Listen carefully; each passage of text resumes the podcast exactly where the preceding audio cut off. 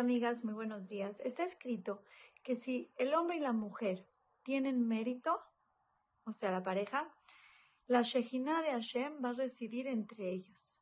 Y si no tienen mérito, el fuego va a consumir su hogar. ¿Qué quiere decir que la Shejina resida entre ellos si tienen mérito? Si tienen mérito de ver el uno por el otro. Imagínense una casa en donde el esposo le dice, ay, ¿sabes qué? Estuviste toda la noche despierta con el bebé, yo hago de cenar. Y ella le dice, no, no, no, no, de verdad, no, no, no, tú estuviste todo el día trabajando, yo hago de, cenar. En ese momento en el que Hashem ve que uno da por el otro, que uno ve por el otro, que se sale de zona de confort por ver por el otro, en ese momento dice Hashem, ah, yo quiero estar aquí, yo quiero residir en esta casa, yo quiero quedarme aquí. ¿Y saben qué significa que Hashem esté, que su Shejina esté en el hogar de una persona? Significa verajá. Estás creando de tu hogar un Betamigdash, un templo sagrado. Pero ¿qué pasa si el Señor le reclama? ¿Por qué no hiciste de cenar? Ay, no, pues ¿por qué no hice yo? Yo estuve todo el día con los niños. A ver, hazte tú de cenar. En ese momento, ¿qué pasa? El fuego consume el hogar. Tenemos que mantener nuestro hogar con paz. Tenemos que saber respirar y tenemos que saber dar por el otro.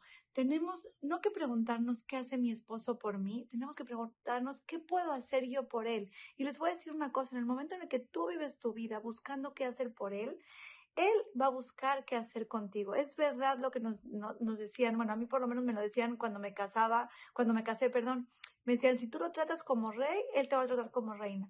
Es una realidad, tú trátalo como rey, que vea que, que te importa, que, si a él le importa, si para él es importante, para ti es importante. Y que, te, sales de tu zona de confort para apapacharlo, para consentirlo. Eh, él automáticamente, trata Hashem, va a hacer lo mismo. Es como un espejo.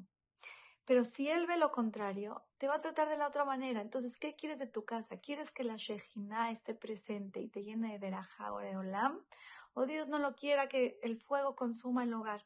No hay peor que una casa sin que Boreolam se sienta cómodo y una casa en donde se quiera escapar. Tenemos que mantener a Hashem cerquita llenándonos de veraja. trata Hashem, hay que echarle muchas ganas. Es un trabajo de día a día, de minuto a minuto, durante toda nuestra vida. Pero es el trabajo que más vale la pena hacer, porque es la relación que queremos que perdure por 120 años. Las quiero mucho y les mando un beso.